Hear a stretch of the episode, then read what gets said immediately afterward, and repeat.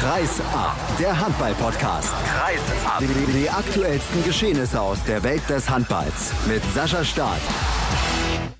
Wieder Montag, es ist wieder Zeit für die neue Ausgabe von Kreisab. Hallo und herzlich willkommen zu Episode 88, die pickepacke voll ist, würde zumindest der Kollege Arndt Zeigler sagen. Schönen Gruß. Bei uns heißt das prall gefüllt. Zwei Experten gibt es, gleich kommt Björn Parz. Hinterher noch das Interview der Woche mit Sven-Sören Christoffersen. Es gibt noch ein Kurzgespräch mit Nadja Nadgornaya. Und der erste Experte, den ich heute begrüße, ist von Handball in Zeit, Erik Eggers. Hallo. Hallo, ich grüße. Ja, du bist natürlich beim Supercup unterwegs gewesen, der in Kiel, Flensburg und Hamburg ausgetragen wurde. Die deutsche Mannschaft hat das Ding gewonnen. Unabhängig davon ist ja nun eine Trophäe, die jetzt nicht wirklich von Bedeutung ist, hat die Mannschaft aber auch sehr, sehr gut gespielt. Ja, das würde ich so unterstreichen. Sie hat sogar doch viel besser gespielt, als viele das erwartet haben. Auf verschiedenen Positionen gab es äh, schon äh, ja, Figuren, Spieler, die sich wirklich empfohlen haben für das Turnier in, in Polen. Und äh, auch Sigurdsson hat äh, in seinem Fazit äh, über das Turnier oder von dem Turnier ja äh, eigentlich nur positive Dinge erzählt. Also eigentlich gab es kaum Ausfälle und vor allem hat ihm ja imponiert, dass die Spieler auch äh, wirklich mit dem nötigen Ernst äh, daran gegangen sind und äh, das nicht irgendwie als so Testspiel Larifari betrachtet haben. Also offenbar hat der Konkurrenzkampf in der Mannschaft auch dazu geführt, dass äh, sportlich dieses Turnier auch ein Gewinn war. Das scheint ja auch dann ein großer Verdienst zu sein von Dago Sigurdsson. Seitdem der Bundestrainer ist, hat man irgendwie den Eindruck, dass alle Spieler wieder richtig Lust haben auf die Nationalmannschaft. Siehst du das genauso? Ja, das sehe ich genauso. Also es äh, hinzu dass die Mannschaft sich offenbar untereinander sehr gut versteht. Also das ist auch zu spüren, dass äh, die Chemie in dieser Mannschaft äh, einfach funktioniert. Und ich sehe auch in der Tat große Unterschiede äh, zu dem, was da sonst vorher passiert ist. Und äh, offenbar haben gerade die jungen Spieler haben natürlich große Lust, irgendwie auch bei so einem Turnier in Polen mit dabei zu sein. Und nun gibt es natürlich irgendwie einige Spieler, die jetzt auch äh, eine Chance bekommen haben aufgrund von Verletzungssorgen. Ich nehme jetzt mal das Beispiel Janik Kohlbacher, der vielleicht sonst nicht gespielt hat hätte. Und insofern ist das schon äh, eine neue Qualität, auch für den Supercup. Also da kann ich mich schon an, auch äh, wirklich an andere Turniere erinnern. Und das aber insgesamt äh, sozusagen für die, ja, für die Leistungsentwicklung dieser Mannschaft kann das nur positiv sein. Jetzt hast du gerade den Namen schon in den Mund genommen, über den ich sprechen wollte. Yannick Kohlbacher hat die Chance, die ihm geboten wurde, definitiv genutzt. Ja, also er war vielleicht neben Steffen Feeth die große Überraschung finde ich. Viele kannten den ja überhaupt gar nicht und der hat ja auch erst ja ungefähr, keine Ahnung, 13, 14 oder 12 Bundesligaspiele erst gemacht mit der HSG Wetzlar. Dort allerdings auch schon wirklich überragte in einigen Spielen. Ich nenne mal dieses Spiel Heimspiel gegen Flensburg, wo er eigentlich äh, die Flensburger in der zweiten Halbzeit fast alleine getötet hat. Und äh, das äh, wird sich Sigurdsson auch angeguckt haben, dieses Spiel nehme ich an. Also es war im Prinzip der Nachweis, dass er auf diesem Niveau auch tatsächlich mithalten kann und sich durchsetzen kann. Und was Herr Kohlbacher halt so gut kann, ist einfach ein Gespür für den freien Raum. Und wenn er erstmal den Ball hat und äh, er fängt ihn dann auch äh, in aller Regel, äh, dann wird das ein Tor. Insofern äh, hat er sich wirklich sehr empfohlen für das Turnier. Nun muss man natürlich äh, abwarten, ob Pekela wieder gesund wird und rechtzeitig fit wird. Äh, das wird natürlich jetzt ein Luxusproblem dann für Sigurdsson, irgendwie wen er dann mitnehmen soll nach Polen. Aber vielleicht nimmt er ja auch drei Kreisläufer mit. Also mein Gefühl sagt mir im Moment, dass auf jeden Fall Erik Schmidt, Pekeler gesetzt sind, wenn Pekeler wieder fit wird und dazu dann Kohlbacher noch. Das wäre eine Variante ähnlich wie bei der Weltmeisterschaft. Ja, aber man muss halt auch sehen, wie die Situation auf den anderen Positionen ist. Ja, vielleicht ist der eine oder andere Spieler irgendwie im Rückraum dann angeschlagen und es ist nötig, da einen weiteren Spieler mitzunehmen. Also das äh, können wir ja nicht vorhersehen. Hat sich denn Steffen Feeth, du hast ihn gerade schon angesprochen, in die Mannschaft jetzt gespielt für die Europameisterschaft, auch mangels Alternativen auf der Position? Ja, also er ist die Alternative. Also das, äh, das was er gespielt hat, auch äh, gestern unter größtem Druck und auch in den ersten Spielen schon, ist äh, absolut EM-reif aus meiner Warte. Er ist ja auch ein super Anspieler, das darf man auch nicht vergessen. Und in Wetzlar spielt er eigentlich jetzt auch so gut wie in, in seiner besten Saison bisher. Seine beste Saison war ja eigentlich die 2013, 2014er Saison da war auch schon überragend und äh, ich glaube, wenn äh, wenn er solche Leistungen bringen kann wie jetzt äh, beim Supercup in, äh, hier im Norden, dann dann äh, wird Sigurdsson in erster Linie mit Steffen Feeth spielen lassen. Was ein bisschen herausragt, ist natürlich diese erste Halbzeit gegen die Serben. 20 zu 8 hat Deutschland die gewonnen. Am Ende das Spiel mit elf Toren. Also man hat die Serben im Prinzip komplett auseinandergenommen. Schon enttäuschend, was die auch geboten haben während des Turniers. Ja, aber das, äh, da muss man auch sehen, wie diese Halbzeit gelaufen ist. Die deutsche Mannschaft hat super verteidigt. Äh, Lichtlein hat äh, den Rest dann weggenommen und dann sind die halt Tempo-Gegenstöße gelaufen ohne Ende. Also das ist jetzt, äh, es wäre für mich ein bisschen zu einfach zu sagen, irgendwie, dass die Serben quasi Leistungsverweigerung da betrieben haben. Also es, äh, die waren einfach auch frustriert natürlich, ja, irgendwie dann äh, gegen eine solche Abwehr dann nicht mehr durchzukommen. Und äh, wir haben ja sozusagen diesen neuen Mittelblock mit Schmidt und äh, Lemke, der ja natürlich riesig ist. Äh, darüber zu kommen ist dann auch für Rückraumspieler wie Shishum oder Uri nicht so einfach einfach. Und dann, äh, dann passiert das schnell. Ja, das war aber natürlich für, für Sigurdsson sicherlich die Blaupause äh, dafür, wie man bei der Europameisterschaft auch erfolgreich spielen kann. Ich weiß jetzt nicht, wer gegen Slowenien gedeckt hat, denn dieses Spiel konnte ich nicht sehen. Vielleicht kannst du das gerade noch mal ein bisschen zusammenfassen, denn die Slowenen, das ist eigentlich eine Mannschaft, ja, die viele schnelle Spieler hat, die viele kleinere Spieler auch hat im Rückraum und da könnte man denken, da hatten Finn Lemke im Mittelblock ein bisschen Probleme aufgrund seiner Größe und vielleicht auch seiner mangelnden Mobilität.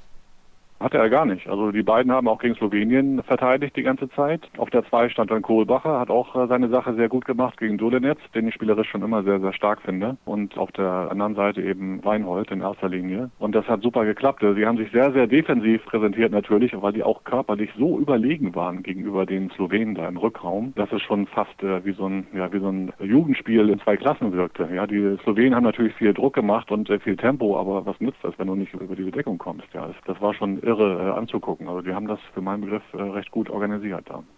Klingt für mich so, als wären wir für die Europameisterschaft eigentlich relativ gut gerüstet, wenn jetzt da nicht noch die Ausfälle von Drucks und Wiencheck wären. Ja, auf der Kreisläuferposition vorne äh, mache ich mir da weniger Gedanken. Also interessant wird halt äh, zu sehen, wie das neue Duo da im Mittelblock äh, Lemke und äh, Schmidt sich äh, gegen äh, solche Mannschaften wie Spanien und Schweden dann macht. Ja, vor allem Spanien natürlich. Das wissen wir natürlich nicht, irgendwie auf, wie das dann auf diesem Niveau funktioniert. Und auch da muss man natürlich abwarten. Lemke ist natürlich auch jemand, der in der Bundesliga noch nicht allzu lange spielt und der eigentlich immer noch Substanz aufbaut jetzt in seinem, in seinem seinem jungen Alter. Da muss man halt auch sehen, irgendwie, wer diese Bundesliga jetzt äh, zu Ende spielt. In Magdeburg hat er ja nicht so viel gespielt äh, in der letzten Zeit, äh, vor allem im Angriff nicht. Und äh, ja, das muss man alles äh, abwarten. Ich möchte noch kurz eingehen auf die Situation im Tor. Sieht nicht gut aus für Silvio Heinevetter. Ja, ich kann mich daran erinnern, dass wir vor der letzten Weltmeisterschaft äh, darüber gesprochen haben und äh, ich ja äh, sogar in Frage gestellt hatte, dass Heinevetter zum Stammduo gehört. Äh, da hatte ich auch schon vermutet, dass Wolf äh, vielleicht da reinrutscht. Und eigentlich sind die Leistungen von Wolf in der letzten Zeit äh, in der Bundesliga so, dass genau das jetzt für die Europameisterschaft auch gerechtfertigt wäre. Ja, aber auch da muss man abwarten, wie sich jetzt äh, Heine Vetter entwickelt wieder in der Liga. Wolf war überragend, muss man sagen. Der hat dieses Spiel gegen Bergischen See zum Beispiel, wo er nach 40 Minuten ausgewechselt wird und eine Quote von fast 70 Prozent hat.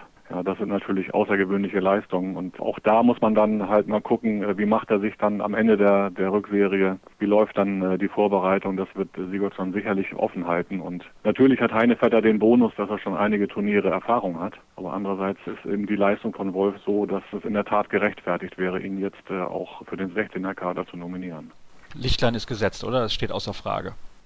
Für mich schon, ja. Lichtlein ist äh, jemand, der halt immer sehr, sehr solide hält und gegen Serbien war in einer super Verfassung, muss man sagen. Und äh, ist eigentlich äh, konstant auf hohem Niveau im Moment, ja.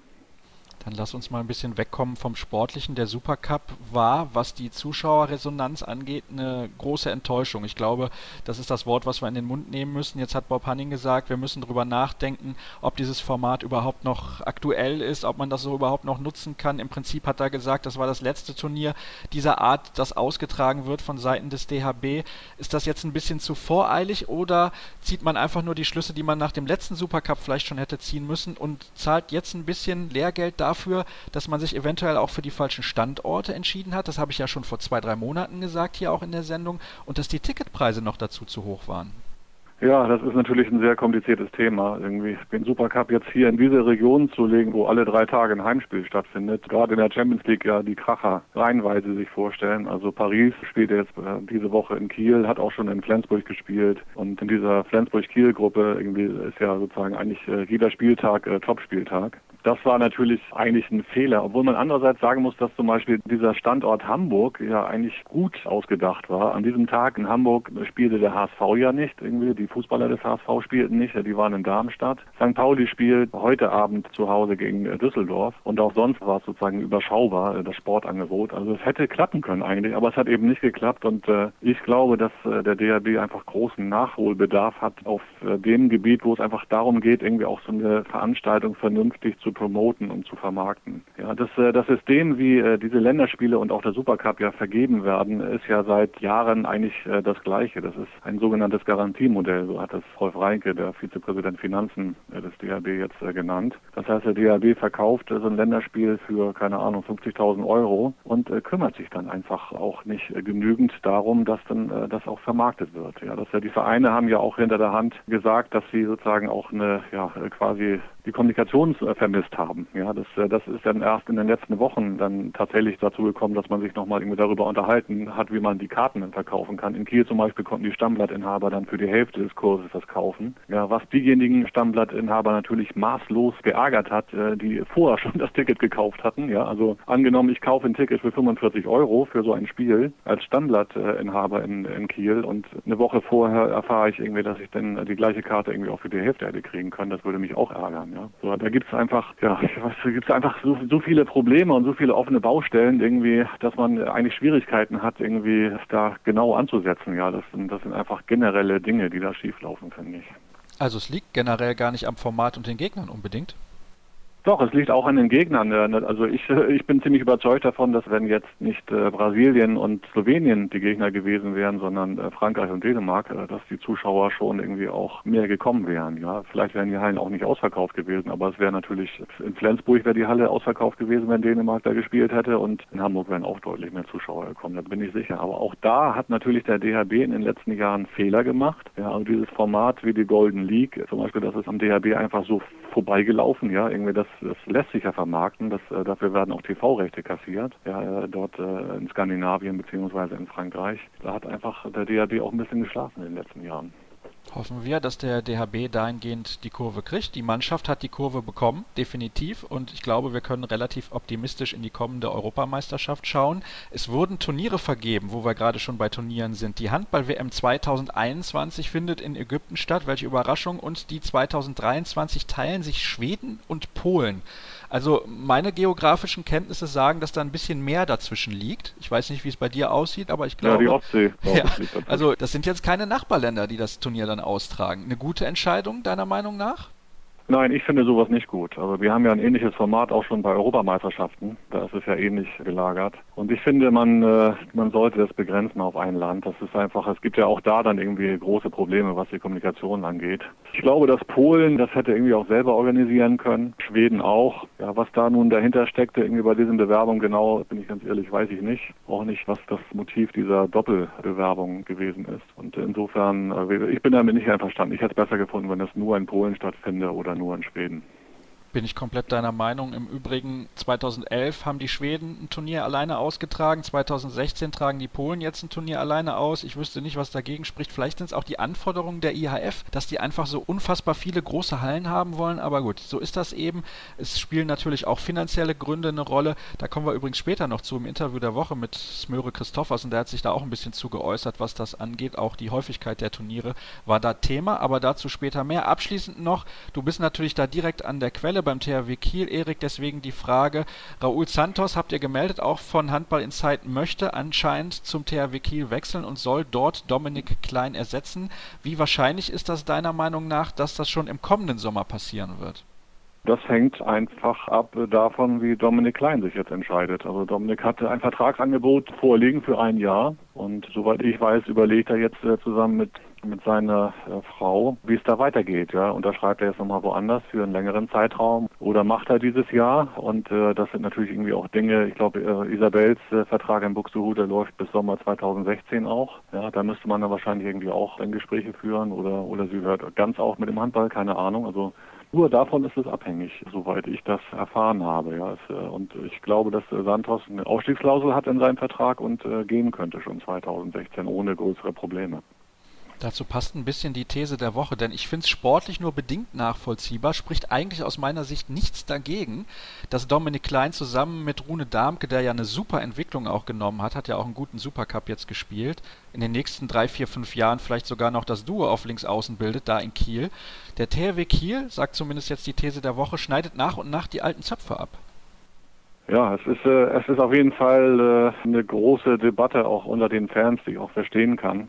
Vor dem Hintergrund, äh, dass äh, Dominik bis zu seiner Kreuzbandverletzung in äh, Nürnberg eigentlich den besten Handball seiner Karriere gespielt hat. Ja, in dieser Saison war er eigentlich so gut wie nie. Andererseits muss man eben auch sehen, dass sein Verhältnis äh, zu Alfred auch ein bisschen kompliziert war und ja, er sozusagen auch äh, teilweise mehr Einsatzzeiten gefordert hat, äh, zum Beispiel als äh, Sigurdsson dort gespielt hat und sich so ein bisschen zurückgestellt fühlte oder irgendwie auch auf jeden Fall kein, kein gutes Gefühl hatte dabei, um es mal so zu formulieren. Also das äh, mag jetzt irgendwie auch eine Rolle spielen. Andererseits, man muss sich auch mal auf, auf der anderen Seite sehen, irgendwie, wenn der THW tatsächlich irgendwie jetzt diesen Umbruch da auch äh, komplett irgendwie durchsetzen will, dann ist das eigentlich auch logisch, so zu agieren, also politisch. Ob es sozusagen fürs Gefühl der THW-Fans irgendwie das Richtige ist, ist dann oft eine andere Frage. Ja. Aber ich bin gespannt, wie Dominik sich entscheidet. Glaubst du, er geht? Ich gehe davon aus, dass er woanders unterschreiben wird, ja. Dann dürfen wir gespannt sein, wann und wo wir zum ersten Mal hören, wohin es ihn eventuell zieht. Ich habe ja gehört, die Rhein-Neckar-Löwen suchten Ringsaußen für die kommende Spielzeit, denn Uwe Gensheimer wird den Verein ja verlassen. Also von daher, vielleicht ist das sogar eine Variante, denn er kommt ja auch ungefähr aus der Ecke, ja, ein bisschen grob gesehen, also aus dem Süden Deutschlands, Dominik Klein. Von daher könnte das eventuell eine Alternative sein, ne? Ja, aber das äh, glaube ich nicht, dass die Löwen äh, eine echte, eine echte Alternative sind. Ich glaube, also ich will mal so sagen, ich würde mich nicht wundern, wenn er ins Ausland geht. Ah, okay. Das wäre natürlich auch sehr, sehr interessant. Ja, dann sage ich mal, da bleibt uns nichts anderes als abzuwarten. Erik, ich danke dir auf jeden Fall für deine Zeit. Sehr interessante Einschätzung da rund um den Supercup und den THW Kiel Transfermarathon. So möchte ich es mal formulieren an dieser Stelle. Erste Pause hier heute bei uns und gleich begrüße ich dann den Kollegen Björn Parzen.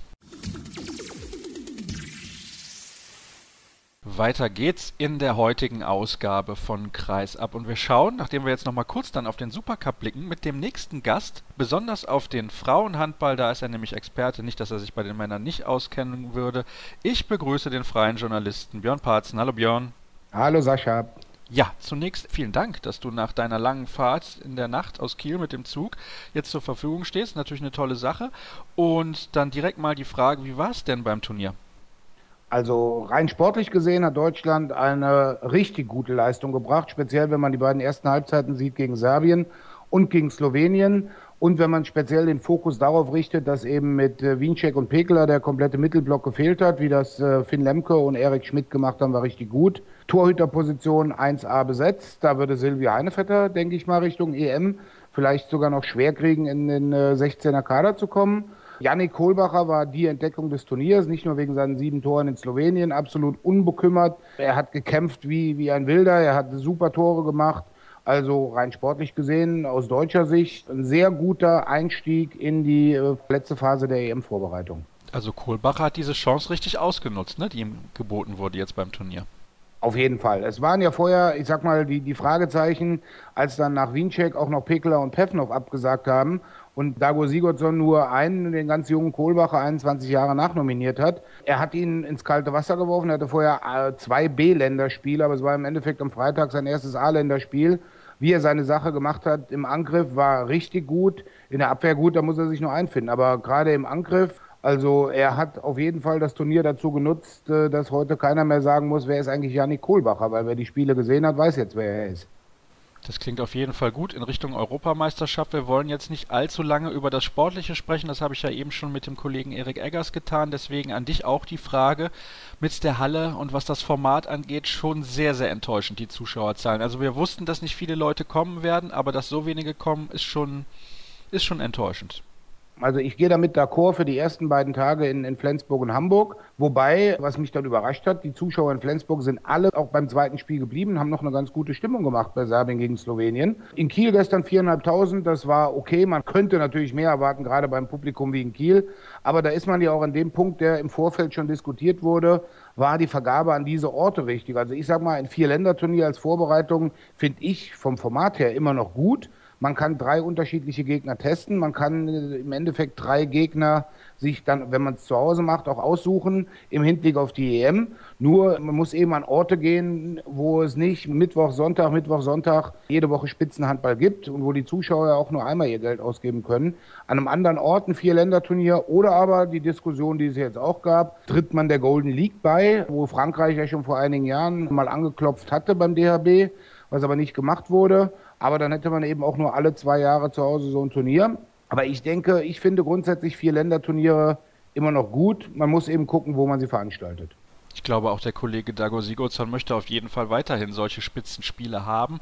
Und er konnte ja gegen Serbien einen Gegner testen, der auch eigentlich zur gehobenen Klasse im europäischen Handball gilt. Warum die so schlecht waren, das weiß wahrscheinlich niemand. Das wissen nur die Spieler selber. Vielleicht hatten die auch nicht wirklich Lust auf dieses Turnier. So wirkte es zumindest. Trotzdem, die deutsche Nationalmannschaft hat, und das jetzt als abschließende Bewertung, glaube ich, da ein richtig gutes Turnier hingelegt. Man kann sehr, sehr zufrieden sein mit dem, was man dort gezeigt hat. Dann lass uns doch zu den Frauen kommen, Björn. Und wir legen los mit der Bundesliga. Erster Überblick über das, was dort bisher geschehen ist. Die meisten Mannschaften haben ungefähr sieben Spiele absolviert, ein paar schon acht, zum Beispiel Thüringen, Leipzig, Buxtehude und Bad Wildung. Ein paar Mannschaften erst sechs, aber sagen wir mal so im Schnitt sieben. Und was sich zeigt in dieser Saison, wir haben wahrscheinlich einen Vierkampf um die Meisterschaft und das ist doch eine tolle Sache. Ist richtig schön spannend. Also wenn man allein sieht, wenn ich es richtig gezählt habe, hatten wir jetzt schon vier unterschiedliche Tabellenführer. Es war mal einmal Oldenburg vorne, dann war Bietigheim vorne, Leipzig. Jetzt aufgrund der Tatsache, dass sie acht Spiele haben, ist der Thüringer HC vorne. Also ich kann mich nicht erinnern, dass es eine derartige Wechselbewegung an der Spitze der Frauenhandball-Bundesliga in den letzten Jahren gab. Und wenn du sagst, ein Vierkampf, also ich sag mal, wenn Oldenburg noch eine gewisse Konstanz bringt, die sind jetzt ein bisschen ins Hintertreffen geraten, kann das sogar noch ein Fünfkampf werden. Man muss sehen, wie sich Buxtehude entwickelt, dann hätten wir den Sechskampf. Aber ich sag mal grundsätzlich die vier Mannschaften, die jetzt oben stehen mit dem THC, dem HCL, Bietigheim und Metzingen, also die liegen ja quasi alle auf Augenhöhe. Dann fällt Oldenburg, Buxtehude punktemäßig schon ein kleines bisschen ab. Aber da kann man eine richtig spannende Saison erwarten überrascht, wie gut das derzeit in Bietigheim funktioniert. 12 zu 2 Punkte haben die bisher sammeln können, wirken relativ souverän, zwar das schlechteste Torverhältnis aller Spitzenmannschaften, aber haben auch schon Schlüsselduelle gewonnen, denn da ist der Kader, sagen wir mal ja, nicht unbedingt ausgewogen zusammengestellt, was vielleicht die Charaktere betrifft. Ja, dann muss man eben sagen, okay, dann ist der Trainer als Psychologe gefordert, weil von der sportlichen Klasse ist Bietigheim auf jeden Fall eine Spitzenmannschaft. Ich sag mal, mit Spielerin Susan Müller, Maura Fisser, jetzt Paul äh, Baudouin verpflichtet. Die haben schon einen richtig tollen Kader. Und ich denke, da ist äh, Herr Albertsen dann eben auch gefordert, diesen Kader so bei Laune zu halten, in Anführungszeichen, dass alle eben ihre Einsatzzeiten bekommen, dass keiner in ein gewisses Wehklagen verfällt. Und äh, deswegen, also ich bin gespannt. Also von der Substanz her hat Bietigheim auf jeden Fall die Chance, da bis ganz zum Ende oben mitzuspielen. Und man muss ja auch noch sagen, im Gegensatz zum Beispiel zum Thüringer AC hat Bietigheim keine Doppelbelastung mit internationalen Spielen. Man sieht, Thüringer AC spielt Mittwoch, Sonntag, Mittwoch, Sonntag. Das kann für den AC Leipzig, je nachdem wie weiterkommt, auch noch eine gewisse Rolle spielen. Aber gehen wir mal davon aus, dass der THC auch in die Hauptrunde einzieht. Dann hat er diesen selben Mittwoch-Sonntag-Tonus auch im Februar.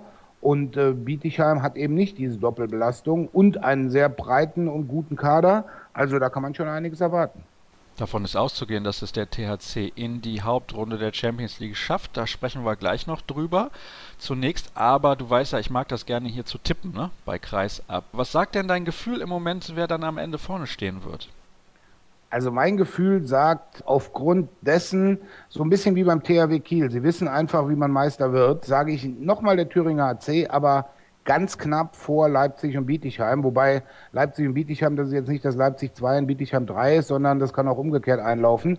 Aber ich denke immer noch mit dem Herbert Müller als Motivator und ich sag's mal, man kann das gerade in der Champions League auch sehen, die beiden Rumänen, die er verpflichtet hat, schlagen richtig gut ein. Also ich sage auch trotz der Abgänge, die er hatte, ist es so, dass der THC immer noch von den, mit dem besten Kader gemeinsam mit Bietigheim hat.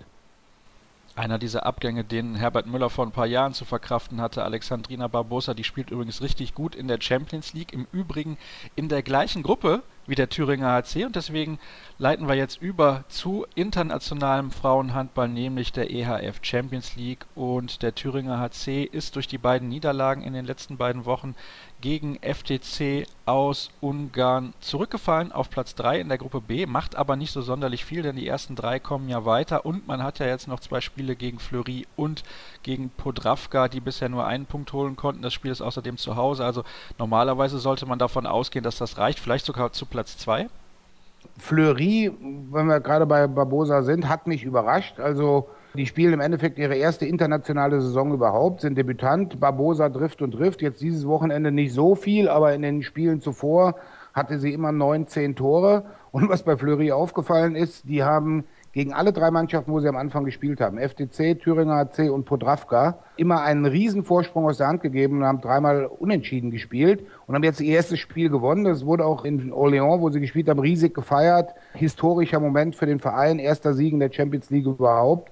Also ich sage mal, was ich von den Spielen in Orléans gesehen habe, das ist eine harte Nuss dort zu gewinnen für den Thüringer AC. Und äh, ich sag mal, wenn sie es gewinnen sollten, das nächste Spiel, dann sind sie auch definitiv Zweiter, weil zu Hause gegen Podravka brennt da nichts an. Wobei ich jetzt sage, man sollte auch nicht so unbedingt nur auf die Platzierung schauen, sondern man nimmt ja die Punkte gegen die Mannschaften mit, die auch weiterkommen. Und äh, da wäre natürlich ein, ein Punkt oder ein Sieg in Fleury wäre sehr wichtig dafür, dass man in der Hauptrunde nachher sich noch die Chance offen hält, dann auch Richtung Viertelfinale zu schauen. Denn wenn man sieht, was für Gegner dann auf äh, den THC in der Hauptrunde warten, da muss man kein großer Handballkenner sein, um zu wissen, dass da nicht mehr so viele Punkte folgen werden. Leider. Zumal auch blöde Auswärtsreisen ein bisschen mit dabei sind. Ne? Also Rostov-Don, ja gut, okay. Das ist jetzt nicht so angenehm für die Spielerinnen, aber so ist nun mal der Modus in der Champions League. Findest du das eigentlich besser, als das vorher war, jetzt mit dieser zweiten Gruppenphase? Ja gut, die, die zweite Gruppenphase gab es ja vorher auch, aber da war es dann eben so, man hatte nur zwei Gruppen und die beiden ersten zogen ins Halbfinale ein. Ich finde das mit dem Viertelfinale eine richtig gute Sache, weil es können dort im Viertelfinale auch Überraschungen aufkommen. Siehe letztes Jahr Gieur scheidet gegen Wada aus. Also ich finde dieses Viertelfinale sehr gut. Und vielleicht ein Satz zu Rostov-on-Don. Ist die einzige Mannschaft, die alle vier Spiele bislang gewonnen hat, obwohl sie in einer Hammergruppe ist mit Larvik, Bayamare und jetzt weniger Hammer, Grimm, Mercator. Aber dort sieht man, äh, was Krit Jurak äh, in einem guten Interview vor dem Saisonstart gesagt hat. Wer Katrine Lunde im Tor hat, spielt auch im Titel mit. Und äh, wenn man sieht, wie Lunde dort hält, ist es Wahnsinn. Und ja, also deswegen der THC sollte dann in, in Fleury gewinnen. Dann würde er drei Punkte mit in die Hauptrunde nehmen. Und Herbert Müller hat ja auch schon so ein bisschen vorausblickend gesagt, wenn wir dann noch einen Punkt zu Hause gegen Bayern Mare holen und Fleury vielleicht in der Hauptrunde nicht alles gewinnt, dann haben wir auch wieder eine Chance, als Vierter zumindest ins Viertelfinale einzuziehen. Dann kommen allerdings ganz, ganz dicke Brocken, denn in den Gruppen C und D haben wir Gjör, Wada, Müthiland, Buduknost, Bukarest. Also das sind die Mannschaften, die sich da um die ersten Plätze streiten werden. Läuft bislang relativ gut, auch wieder bei Gjör, die ja in der letzten Saison nicht das Heim sozusagen Champions League Final vor erreicht haben in Budapest. Aber das soll es erstmal gewesen sein, vorerst mit internationalem Handball. Kommen wir gleich nochmal ganz, ganz kurz drauf zurück. Jetzt geht es um den DHB-Pokal der Frauen und da fand das, was war das eigentlich, die dritte Runde statt. Das muss das Achtelfinale, Achtelfinale gewesen sein. Ja. Genau so sieht's aus.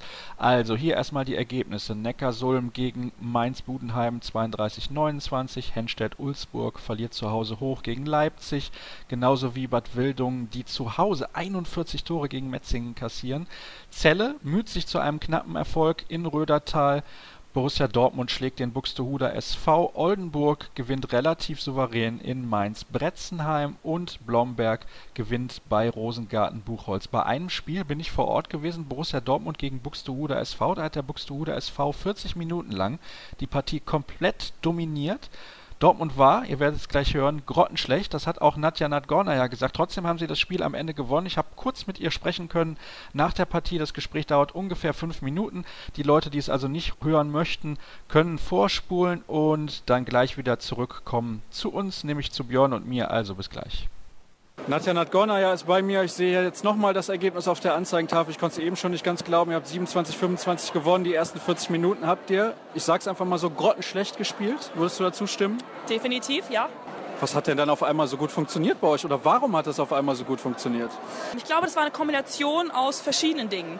Zum einen stand die Abwehr viel aggressiver. Also wir haben in der ersten Halbzeit völlig planlos gedeckt. Wir standen immer alleine, wir haben gar nicht gedoppelt, wir haben nicht als Verband geschoben und waren einfach völlig neben der Rolle. Und in der zweiten Halbzeit, Mitte der zweiten Halbzeit, muss man auch ehrlicherweise sagen, haben wir auf einmal gesagt, so, wir schieben jetzt und keiner steht jetzt alleine mehr. Das hat fantastisch funktioniert. Wir haben Buxtehude zu leichten technischen Fehlern gezwungen. Als sie gemerkt haben, dass es eng wurde, hat man auch gesehen, dass sie wirklich verunsichert waren und teilweise Bälle weggeschmissen haben, die sie sonst nie wegschmeißen würden. Und äh, das kam uns natürlich zugute. Und dann haben wir das Tempospiel natürlich viel besser aufgebaut. Ähm, haben mit Caro Schmele sicherlich da eine Spielerin reingebracht, beziehungsweise sie hat Akzente gesetzt, gerade im Tempospiel nach vorne. Mit ihrer Dynamik hat sie Räume geschaffen. Und äh, ich denke, wie gesagt, das Zusammenspiel von Abwehr und gerade Tempospiel in der zweiten Welle hat super funktioniert und das war definitiv der Knackpunkt, ja. Wie kommt es denn zu so einem Knackpunkt dann Mitte der zweiten Halbzeit? Wenn man sagt, direkt nach der Pause, okay, wenn man da in der Halbzeit noch mal intensiver drüber gesprochen hat, aber so mitten im Spiel, weil Buxtehude wirklich wie aus einem Guss gespielt hat auch. Ich muss sagen, das habe ich auch so selber noch nicht erlebt. Also ich kann es leider nicht erklären. Im Endeffekt, wenn es immer zu erklären wäre, dann würde man sicherlich öfter zu diesem Trick greifen und öfter mal versuchen, diesen Funken sprühen zu lassen, weil heute war es ein Funke, der übergesprungen ist und auf einmal durch die ganze Mannschaft gegangen ist. Ich denke, das waren einfach kleine Momente, die in dem Moment auf unserer Seite lagen und die dann uns gezeigt haben, okay, hier geht noch was. Und das haben wir dann genutzt, konzentriert genutzt und haben dann einfach vielleicht auch ein bisschen mehr Glück gehabt. Und am Ende kommt sowas zustande. Aber wir müssen natürlich Gedanken machen, vor allem über die erste Halbzeit, die natürlich desaströs war, wo wir komplett auseinandergefallen sind und eigentlich schon ja, im Grab lagen sozusagen und dann irgendwie äh, da rausgekommen sind und am Ende das Ding noch reißen. Also das muss man auch sagen, das ist eine Leistung kämpferischerseits, die bringen nicht viele Mannschaften auf die Platte und darauf können wir definitiv aufbauen. Jetzt seid ihr mit drei Nationalspielerinnen vor der Saison nach Dortmund hier gekommen. Deswegen sind natürlich die Erwartungen auch relativ groß. Wie weit ist denn diese Mannschaft überhaupt schon? Ja, natürlich ist hier die Erwartungshaltung sehr, sehr groß aufgrund der angesprochenen Neuzugänge. Viele sehen das nicht ganzheitlich und äh, leider ist das ein Mannschaftssport, beziehungsweise nicht leider, sondern zum Glück. Und äh, da wirken ganz, ganz viele Faktoren zusammen und da muss jedes Rädchen in das andere greifen. Und das braucht einfach Zeit und es muss aufgebaut werden. Und da reicht es nicht, ich sage jetzt mal so wie alles nennen, drei Stars zu holen und das Ding läuft von alleine. Das haben schon viele Spiele gezeigt, dass es eben nicht so ist. Und dementsprechend ist viel Arbeit noch vor uns, eine sehr, sehr gute Basis da definitiv, mit der wir aufbauen und mit der wir weiterarbeiten. Aber man kann nicht von uns sofort erwarten, dass wir hier die Wunder vollbringen und dass wir wie aus einem Guss spielen, weil dafür braucht man Zeit, dafür muss man sich einspielen und dafür braucht man eine ganze Mannschaft. Und das ist auch das Schöne am Handball, dass man jeden Einzelnen braucht und jeder Einzelne mit seinem Timing, mit seinem Druck äh, einfach viel ausmacht. Und wenn das alles stimmt, dann kannst du erfolgreich Handball spielen und nicht nur, wenn du drei Einkäufe hast. Eine Sache muss ich jetzt zum Abschluss natürlich fragen. Wir bewegen uns steil auf die Weltmeisterschaft in Dänemark zu. Wie zuversichtlich bist du, dass du persönlich mit dabei bist und welche Absprache hast du vielleicht auch mit dem Bundestrainer getroffen, was das angeht? Also ich glaube, dass ich nicht dabei bin. Absprachen gab es bisher keine. Ich habe vor den letzten Lehrgängen mit dem Bundestrainer gesprochen und er äh, hat mir persönlich mitgeteilt, dass ich nicht nominiert bin, dass einfach andere Spielerinnen getestet werden, auch einfach teilweise andere Spielertypen gesucht werden und dementsprechend gehe ich davon aus, dass sich daran nichts geändert hat und dementsprechend ich auch kein Ticket für das äh, kommende Turnier erhalte. Wie groß ist denn der Ehrgeiz, doch noch auf den Zug aufzuspringen? Oder sagst du jetzt, okay, das muss man halt einfach so akzeptieren? Also ich denke, jetzt ist nicht mehr viel Zeit. Ich meine, wir haben jetzt noch zwei, drei Spiele, bevor wirklich die äh, Nationalmannschaft sich trifft. Von daher, ich denke auch, dass der Trainer schon den Kader im Kopf hat, beziehungsweise dass er schon steht, nur noch nicht veröffentlicht wurde. Und ich glaube, dass ich, äh, wie gesagt, in diesem Turnier nicht äh, unter seinen Favoriten stehe, beziehungsweise habe das ja auch schon erfahren. Klar muss ich weiterarbeiten und genau das verbessern und daran arbeiten, was da kritisiert wurde und wo ich auch sicherlich meine Schwächen habe. Und was dann in der Zukunft ist, das wird sich zeigen. Ich meine, ich bin im Endeffekt 27, von daher, ich bin noch nicht in Rente bald. Und dementsprechend ist der Zug sicher noch nicht komplett abgefahren. Aber ich glaube, für dieses Turnier hat er sich schon entschieden. Und äh, ich denke, dass, dass er da, der Kader auch schon steht in seinem Kopf. Das also dazu. DHB-Pokal der Frauen. Eine Partie steht noch aus. Am Mittwoch trifft der Thüringer AC, der ja in der Champions League unterwegs war, wir haben es eben gesagt, auf frisch auf Göppingen. Die Auslosung weiß ich gar nicht, wann die stattfindet. Habe ich gelesen, habe ich aber vergessen. Ist nicht so wichtig, da sie noch nicht stattgefunden hat. Werden wir natürlich hier in den nächsten Wochen auch drüber sprechen. Und, tja, Björn, das hörte sich gerade ganz stark danach an, als wäre Nadja Nadgornaja, die zwar im 28er-Kader ist, nicht mit dabei bei der Weltmeisterschaft in Dänemark. Für dich überraschend oder hat sich ein bisschen angedeutet, weil sie zuletzt ja auch nicht mit dabei war? Also beides, sage ich mal. Also ich dachte dann, okay, wenn sie im 28er-Kader ist, weil sie ist natürlich auf der halblinken Position eine, eine wichtige Option. Man äh, hat natürlich jetzt diese Verjüngung auch mit dem Blick auf die WM 2017. Aber ich denke, gerade auf dieser Königsposition würde eine Nadgornaya, die jetzt wahrlich noch nicht zum ganz alten Eisen zählt, der DRB-Auswahl sicherlich gut stehen. Aber ich sag mal, Jakob Westergaard wird seine Gründe dafür haben. Ich hätte sie gerne in Dänemark im Kader gesehen, gerade auch dann im Wechsel auf dieser Position, zum Beispiel mit einer Genia Minevskaya oder einer Xenia Smits weil das eben unterschiedliche Spielerinnen sind. Und wenn man gerade auf internationaler Ebene sieht, Nadja Nagornaya letzte Saison mit großem Abstand erfolgreichste Champions League Torschützin vom Thüringer AC. Diese internationale Erfahrung hätte der Mannschaft vielleicht ganz gut getan. Wir schauen noch ein wenig weiter durch den Kader durch. Ich möchte jetzt nicht alle Namen nennen. Welche überraschen dich am meisten, beziehungsweise welchen jungen Spielerinnen traust du dauerhaft am meisten zu? Julia Behnke fällt mir da im Moment ein, die in Metzingen eine Bombensaison spielt am Kreis.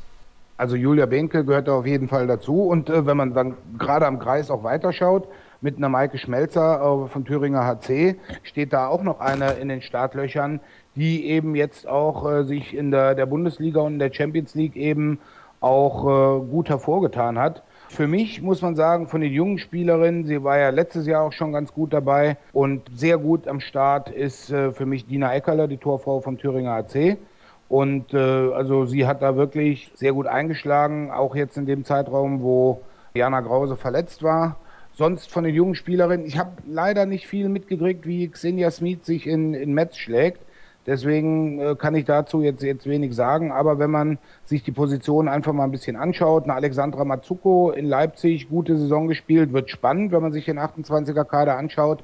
Man hat drei Rechtsaußen nominiert mit Svenja Huber, Alexandra Mazzucco und Marlene Zapf. Und meiner Meinung nach sind Huber und Matsuko die, die, besseren. Aber Zapf hat jetzt auch noch ein bisschen Zeit, sich zu beweisen. Dann eben im äh, linken Rückraum mit Saskia Lang eher eine Spielerin, meiner Meinung nach, die eher Defensivaufgaben erfüllen soll. Im Rückraum Mitte hat es mich überrascht. Ich glaube, bis auf Tor und Rechtsaußen war Angie Gechke jetzt schon für alle Positionen irgendwie mal nominiert worden. Sie hat ja unter Heine Jensen und anfangs auch unter Jakob Westergaard auf links außen gespielt. Sie spielt im Verein eigentlich halb links und ist jetzt als Mittelspielerin nominiert, wobei ich sage, sie ist eben auch sehr variabel einsetzbar. Wobei meiner Meinung nach, da ist momentan als Nummer eins meine subjektive Meinung mit Kim Nazinavicius von Bayer Leverkusen. Im rechten Rückraum muss man wirklich sagen, wow, da möchte ich nicht in der Haut von Jakob Westergaard stecken. Susan Müller, muss ich jetzt mal sagen, wenn man sich diesen klar verjüngten Kader anguckt, muss man eigentlich mitnehmen, auch wenn sie gerade in der WM-Quali gegen Russland und bei den Spielen zuvor nicht so überzeugt hatte. Aber eine Anne Hubinger war gegen Russland die bessere der beiden im rechten Rückraum. Und von unten hoch drängt eben eine Jennifer Rode. Und dann hat man noch Isabel Klein, eben auch eher was für die Defensive dann vielleicht. Und da wird es einen interessanten Kampf um diese Positionen geben. Also meine Informationen sagen, dass Isabel Klein nicht mit dabei sein wird. Das werden wir dann noch abwarten müssen. Ich weiß jetzt gar nicht, wann der Kader exakt bekannt gegeben werden muss. Also am Tag vor dem ersten Spiel ist diese technische Sitzung und dort muss man eben die 16 nominieren. Aber ich gehe fast davon aus, dass nach den beiden Spielen in Kroatien Ende November, ist ja noch ungefähr eine Woche vor der WM dann, dass äh, Jakob Westergaard dann schon mit den 16 bis 18 Spielerinnen nach Kroatien fliegen wird, die, die dann auch sein WM-Kader sind. Gut, das bleibt auf jeden Fall noch abzuwarten. Ein bisschen Zeit hat er noch, sich das zu überlegen. Vielleicht verletzt sich ja auch die eine oder andere Spielerin noch. Das hoffen wir natürlich nicht. Letztes Jahr war es ja so, dass Susan Müller im Prinzip nicht wirklich mitspielen konnte bei der Europameisterschaft in Ungarn und Kroatien. Und das hat die deutsche Mannschaft auf jeden Fall gekostet. Vielleicht hat es am Ende des Tages sogar Heine Jensen seinen Job gekostet. Wir wissen es nicht, wir werden es nicht mehr herausfinden. Was habe ich denn noch hier stehen auf meinem Zettel? Hypo verliert zum ersten Mal seit 22 Jahren eine Mannschaft, die, ich glaube, acht oder neun Mal die Champions League gewonnen hat. In den 90er Jahren vor allem unglaublich dominant gewesen. International, vor allem natürlich auch mit Spielerinnen, die aus dem Ausland gekommen sind und dann auch hinterher die österreichische Staatsbürgerschaft bekommen haben.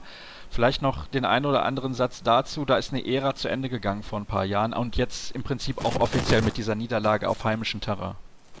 Ja, also ich sag's mal so, irgendwann war das zu erwarten, weil die letzte große Ära, sage ich mal, auch wenn sie dann nicht mehr mit so vielen Erfolgen gekrönt war, aber immer noch in Europapokalfinale, war ja die Kooperation mit dem brasilianischen Handballverband, als dann Spielerinnen wie Nascimento, Ahrenhardt und andere, also sieben, acht Brasilianerinnen da spielten. Dann ging diese Kooperation auch in die Brüche, wie man hört, auch aus finanziellen Gründen und äh, anderen Dingen.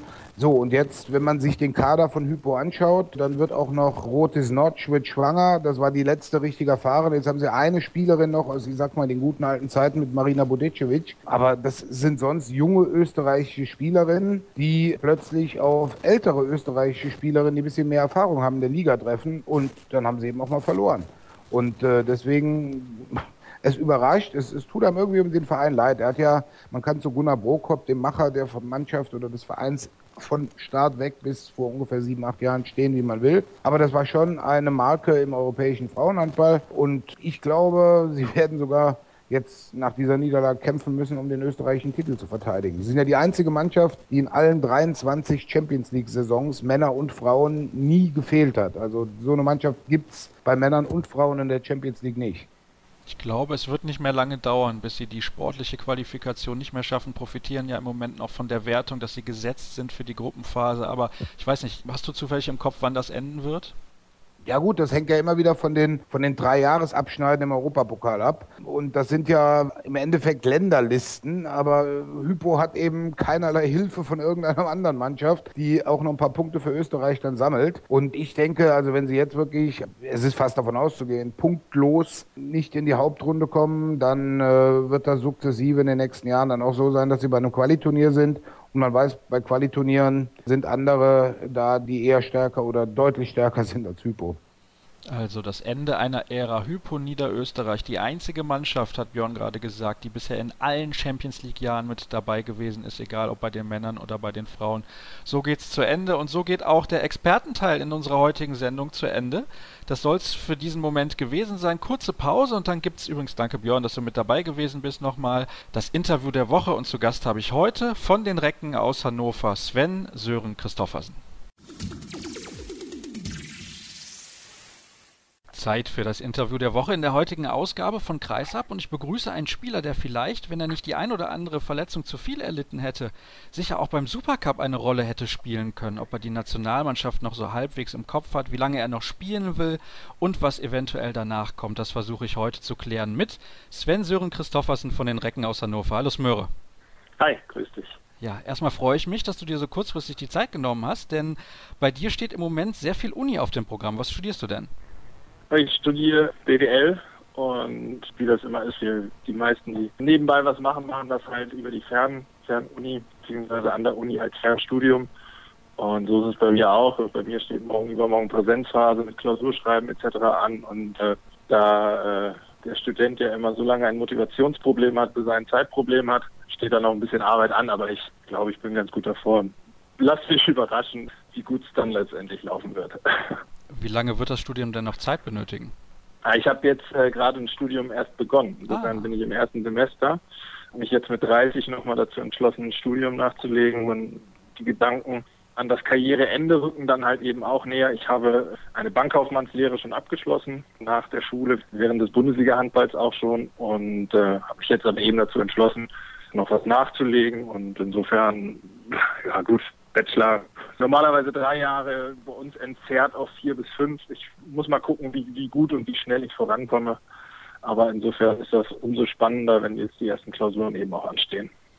Jetzt hast du gerade gesagt vier, fünf Jahre, das heißt wahrscheinlich, so lange wirst du ja auch noch spielen. Das wäre auf jeden Fall eine tolle Sache, denn du bist jetzt schon in deiner 13. Bundesliga-Saison. Hättest du das mal erträumen lassen? Also sagen wir mal so, in dem Moment, wo ich angefangen habe, in der Bundesliga zu spielen, habe ich natürlich auch gedacht, jetzt möchte ich das auch so lange machen, wie es irgendwie geht.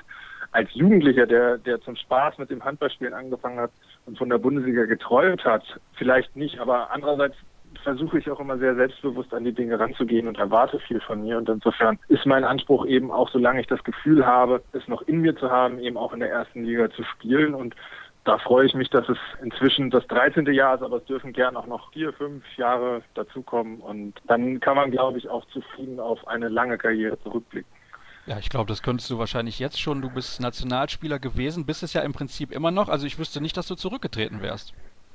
Nee, zurückgetreten bin ich ja nicht. Das ist wie, wie eingangs erwähnt ein bisschen unglücklich gelaufen. Wir haben seit letztem Jahr im Sommer einen neuen Bundestrainer, der mir ja sehr gut bekannt ist aus meiner gemeinsamen Arbeit mit Ihnen in Berlin. Und insofern kann er mich, glaube ich, auch eben sehr gut einordnen, hat mich auch gleich zu den ersten Maßnahmen wieder berufen, sodass ich sowohl bei den Freundschaftsspielen gegen die Schweiz als auch bei den Quali-Spielen dabei war. Und dann war es einfach so, dass ich mir im Dezember den Finger gebrochen habe. Ich glaube unmittelbar im vorletzten Spiel vor der Winterpause. Und ich habe es im letzten Spiel nochmal in Hannover probiert mit allen medizinischen Möglichkeiten, aber mit gebrochenem Finger hätte das keinen Sinn gemacht und so hätte man einen Platz blockiert im Kader, der einen Flitterspieler sicherlich besser hat nutzen können. Und so rotiert man dann eben manchmal raus. Dann kriegen andere die Möglichkeit, sich zu zeigen. Und jetzt ist es eben erstmal so, aber ich glaube, im Bundesliga-Geschäft hat jeder die Möglichkeit, sich Woche für Woche anzubieten. Und ich würde mich freuen, wenn das nochmal ein Thema werden würde. Muss aber auch sagen, dass eben mit Familie, mit Studium und eben auch und das ist ja auch ein erheblicher Part mit dem Bundesliga-Handball hier in Hannover, auch viele Aufgaben für mich anstehen und insofern kann ich mich nicht beschweren, dass ich nicht ausgelastet wäre. Du hast ja auch eine Familie und da muss man sich ja auch ein bisschen drum kümmern. Deswegen zeitlich ist das gar nicht alles so einfach. Wenn wir jetzt mal ein bisschen zurückblicken, du hast gerade von der Verletzung schon gesprochen. Das ist sehr, sehr unglücklich gelaufen. Unglücklich gelaufen ist das damals auch in Berlin. Da hattest du eine Patellasehnenverletzung und bist ein bisschen länger ausgefallen, als das eigentlich geplant war. Wenn man jetzt so ein bisschen von außen drauf guckt, das hast du mir im Vorgespräch eben auch gesagt, dann könnte man immer denken, ja, der ist oft verletzt, aber bist du ja eigentlich gar nicht gewesen. Du hast in der Regel immer deutlich über 25 Spiele in der Saison gemacht. Das ist ja mehr oder weniger Standard in der Bundesliga. Gibt ja kaum Spieler, die immer fit sind. Jetzt mal von Manuel Speth ein bisschen abgesehen. Hast du irgendwann mal Zweifel gehabt, ob du es im Handball dann nochmal dauerhaft wieder packen kannst? Sprich, ob du wirklich so zurückkommst zur alter Stärke? Du hast eben schon mir verraten in dem Gespräch vorher, dass du dich so fit fühlst wie seit vielen Jahren nicht. Genau, also das war sicherlich, wenn wir das Stand heute vor zwei Jahren sehen, ein bisschen schwieriger oder vor anderthalb, weil die schwierigste Zeit war dann eigentlich im Januar, Februar. Ich bin im Sommer operiert worden und das ist leider Gottes, hat es nicht dazu geführt, dass meine Beschwerden nachgelassen haben und musste dann nochmal aussetzen und äh, das Ganze wurde dann nochmal konservativ behandelt. Das sind schon schwierige Zeiten für einen Sportler, weil ich nicht daran gezweifelt hätte, die, die Fähigkeiten zu haben, sondern mehr, wenn einem vom Körper Grenzen ausgeschoben werden. Und das ist nie so ganz einfach, auch für einen reflektierten Menschen wie mich. Und da habe ich schon den einen oder anderen Tag auch gehadert und vielleicht auch ein Stück weit gezweifelt, ob es nochmal so kommt oder nicht. Dieses Vertrauen da rein zu haben, wenn, wenn man immer wieder Rückschläge erlebt, das ist nicht so ganz einfach und war dann umso dankbarer, als ich dann eben einen Arzt konsultiert habe. Das war dann zufällig ein Arzt hier in Hannover, mit dem wechsel hier aber überhaupt nichts zu tun. Das war der Dr. Knobloch. Und der konnte mir eben helfen. Und als ich gemerkt habe und Vertrauen wieder auch ins Knie und in meinen Körper bekommen habe, da war für mich auch sofort wieder klar, dass ich auf jeden Fall auch in der Bundesliga bestehen kann. Gab es damals irgendwelche Gedanken in Richtung frühzeitiges Karriereende? Ja, man hat Angst davor. Das sage ich ganz ehrlich man hofft, dass es das jetzt nicht gewesen sein soll. Solche Gedanken hat man sicherlich gehabt und das ist dann auch immer einhergehend mit der dunklen Jahreszeit nicht so ganz einfach zu verarbeiten. Aber man versucht dann, sich kleine Ziele zu setzen und sich an jedem Fortschritt hochzuziehen und das ist mir dann glücklicherweise gelungen und es hat vielleicht auch ein Stück weit dazu geführt, dass eben sich die Wege von Berlin und mir auch getrennt haben, weil man dann vielleicht nochmal einen Neustart irgendwo braucht und das war für mich wichtig. Ich konnte im letzten Jahr in Hannover dann wieder deutlich mehr Spiele machen, deutlich bessere Leistungen abrufen als in, in meinem letzten Jahr in Berlin, wo ich dann doch viel ausgefallen bin und wenn dann ja auch nicht so viel Einsatzzeiten einfach hatte. Und das hat mich einfach gefreut und hat auch eine Motivation geschaffen, weiter an sich zu arbeiten. Man kennt jetzt gewisse Kniffe, weiß, welche Übungen braucht man, was für Pflege ist für einen wichtig. Und wenn man dann feststellt, dass es wieder, dass es wieder gut geht und dass man auch nicht sich mit Spritzen oder Tabletten oder sowas fit machen muss, dann ist das ein sehr, sehr gutes Gefühl. Wenn ich jetzt so von außen deine Karriere betrachte und mir die Spiele dann auch in der Vergangenheit ein bisschen vor Augen führe, habe ich mich häufig gefragt, ist das eigentlich ein Rückraum-Mittelspieler oder ein halblinker Spieler? Wo spielst du denn selber am liebsten? Ich habe das, glaube ich, nie so ganz klar definiert, weil das ist auch immer so ein bisschen von der Spielphilosophie im Team selber abhängig. Und ich glaube, dass es auch immer so ein bisschen von Vorteil für mich war, das nicht so ganz klar zu erfüllen, dieses Bild eines ganz klassischen Shooters oder eben des klassischen Spielmachers. Und ich glaube, diese Variabilität hat mir immer geholfen. Und ich glaube, es gibt auch andere Spielertypen, die darauf passen, auf diese Beschreibung, ohne dass ich mich mit ihm jetzt vergleichen möchte. Aber ich habe mit ihm ja sogar auch zusammengespielt. Fällt mir zum Beispiel Daniel Stefan ein, den man jetzt auch nicht ganz klar einer Position zuordnen kann. Und insofern habe ich mich nie damit so intensiv beschäftigt, sondern für mich war eigentlich immer mehr wichtiger, dass ich spiele und wenn der Trainer mich im linken Rückraum oder auf der Mitte aufgestellt hat, war ich happy. Ich habe sogar Spiele gemacht, wenn Linkshänder ausgefallen sind auf der Rückraum rechten Position. Also immer lieber auf der Spielfläche als auf der Bank war wichtig und das andere war zweitrangig und ich habe versucht, die Position bestmöglich auszufüllen, die mir zugeteilt wurde. Jetzt hast du gerade Daniel Stefan erwähnt. Das ist natürlich jemand, bei dem man als junger Spieler sehr, sehr viel lernen kann, wenn der als älterer Spieler mit auf der Platte steht. Wie viel kannst du denn noch von Jens Bürkle lernen, der ja nur ein paar Jahre älter ist als du? also Jens hat, hat so, so, so, einen eigenen Spirit, den er mitbringt. Er ist sehr motiviert, er lebt das konsequent vor, was er von uns verlangt. Und er benennt die Dinge klar.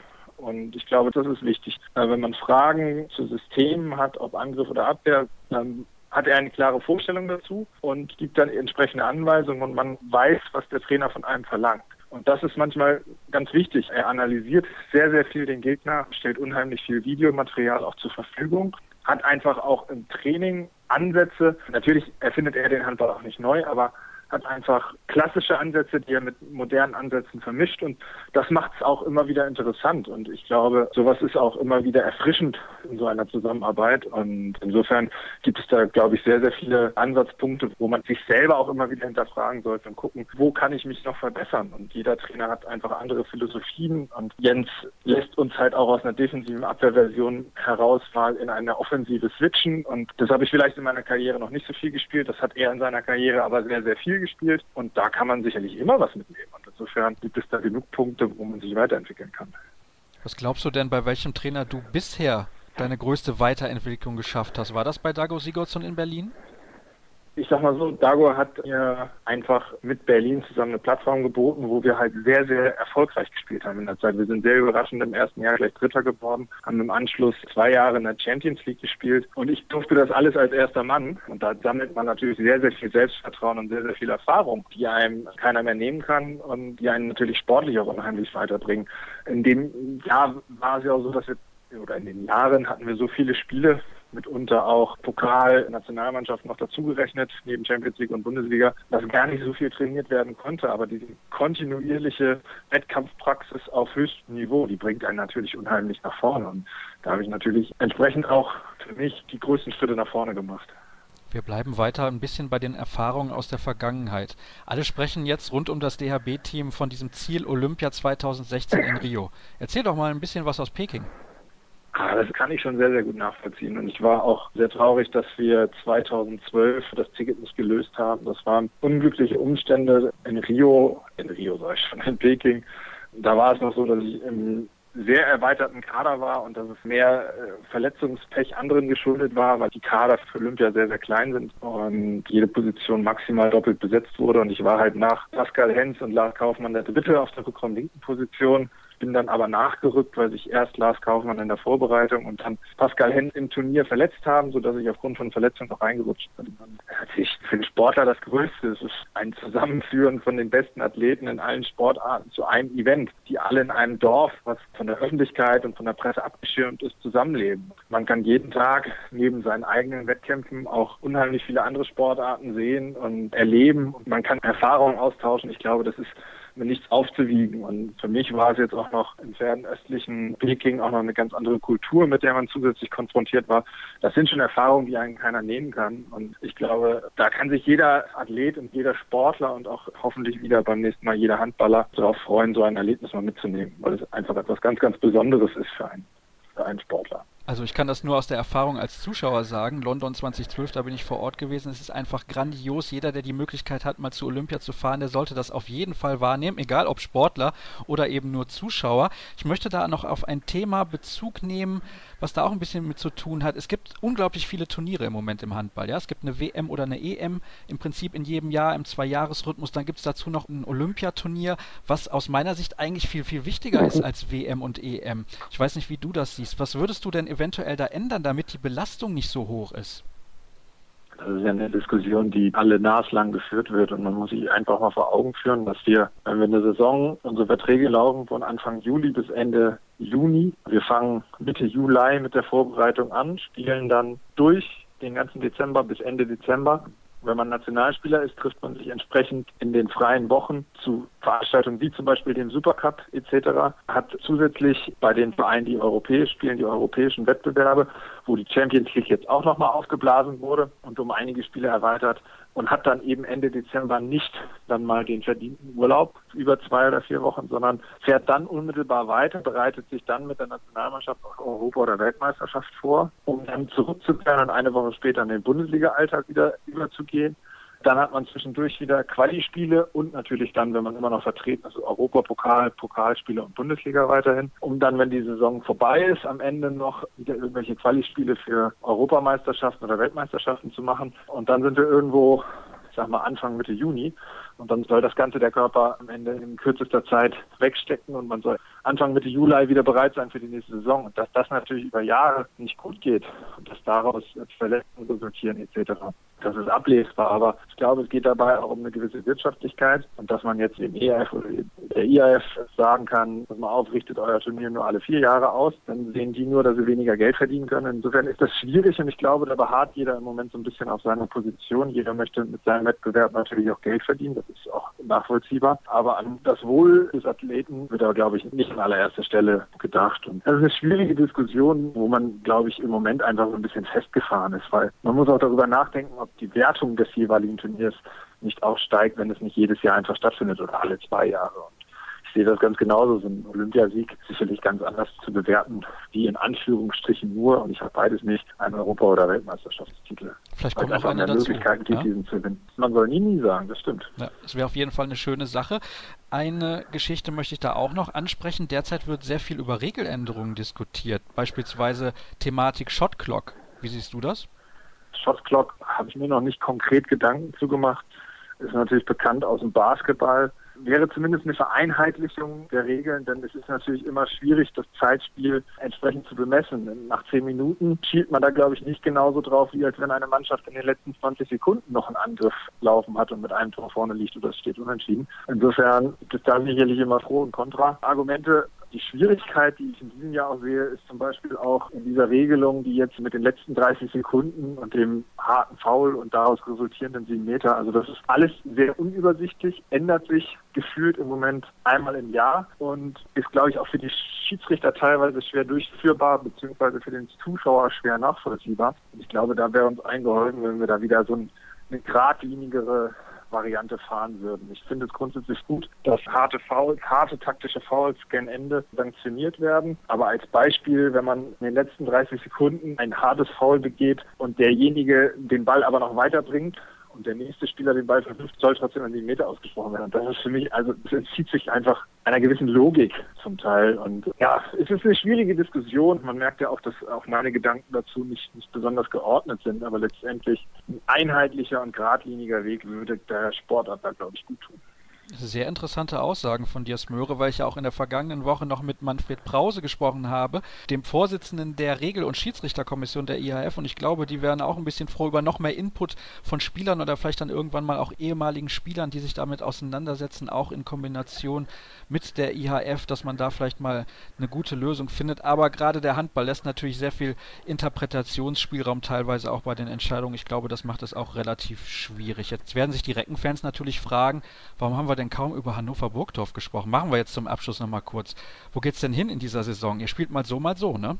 Wir spielen mal so, mal so. Das haben wir vom letzten Jahr auch so ein bisschen mit rübergenommen. Wobei wir in diesem Jahr, glaube ich, so einen richtigen Ausrutscher hatten. Und zwar ist das Spiel zu Hause gegen Leipzig. Da wollen wir nicht diskutieren, dass wir den Anspruch haben, gerade zu Hause nicht nur gegen Aufsteiger, sondern eben gegen Mannschaften, die mit uns auch um das breite Mittelfeld in der Bundesliga spielen, zu gewinnen. Das ist uns teilweise sehr gut gelungen. Wir haben auch gepunktet gegen die Überraschungsmannschaft Melsung. Wir haben, wir haben Göppingen zu Hause geschlagen. Also sind durchaus auch ansehnliche Ergebnisse dabei. Auch in Hamburg haben wir gepunktet aber eben solche Punktverluste, die tun weh. Und jetzt zuletzt das Spiel in Lemgo war halt auch wieder, da haben wir eine sehr gute Angriffsleistung gezeigt, haben eben aber die Dinge, die wir vorher in den Spielen gut in der Deckung umgesetzt haben, nicht so gut umgesetzt. Und das heißt, also wir, wir bewegen uns nicht konstant auf einem Niveau, sondern das schwankt einfach noch zu sehr in den Dingen, die wir die wir umsetzen wollen. Und das gilt es einfach in den nächsten Wochen zu erarbeiten, dass eben diese Schwankungen nachlassen und man sich auf einem gewissen Niveau einpendelt und da nach Möglichkeit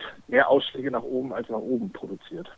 Ich glaube, die eine oder andere Mannschaft in der Liga hat in dieser Saison auch ein bisschen das Problem mit der Konstanz. Möhre, ich danke dir recht herzlich. Erstmal, dass du dir die Zeit genommen hast, so spontan, denn ich habe relativ kurzfristig angefragt. Du hast dann auch relativ kurzfristig geantwortet, was einen Interviewtermin angeht. Also super, dass das noch geklappt hat. Ich möchte natürlich an dieser Stelle noch die Quizfrage auflösen, die ich in der Vorwoche gestellt habe. Da ging es darum, zu welcher Saison wurde die schnelle Mitte eingeführt. Das war in der Spielzeit 97, 98, wurde dann hinterher nochmal ein bisschen angepasst und eine aktuelle Frage, eine neue, gibt es natürlich auch, denn mein heutiger Gast hat in der Bundesliga neben Lemgo, Hildesheim, Berlin und Hannover noch für einen anderen Verein seine Tore erzielt. Für welchen? Wer das weiß, der kann uns gerne schreiben an facebook.com slash kreisab. Wir sind natürlich auch bei Twitter unterwegs, at kreisab.de oder auf unserer Internetseite findet ihr alle Infos kreisab.de. Das soll es gewesen sein für die heutige Sendung. Schön, dass ihr zugehört habt. Bis nächste Woche.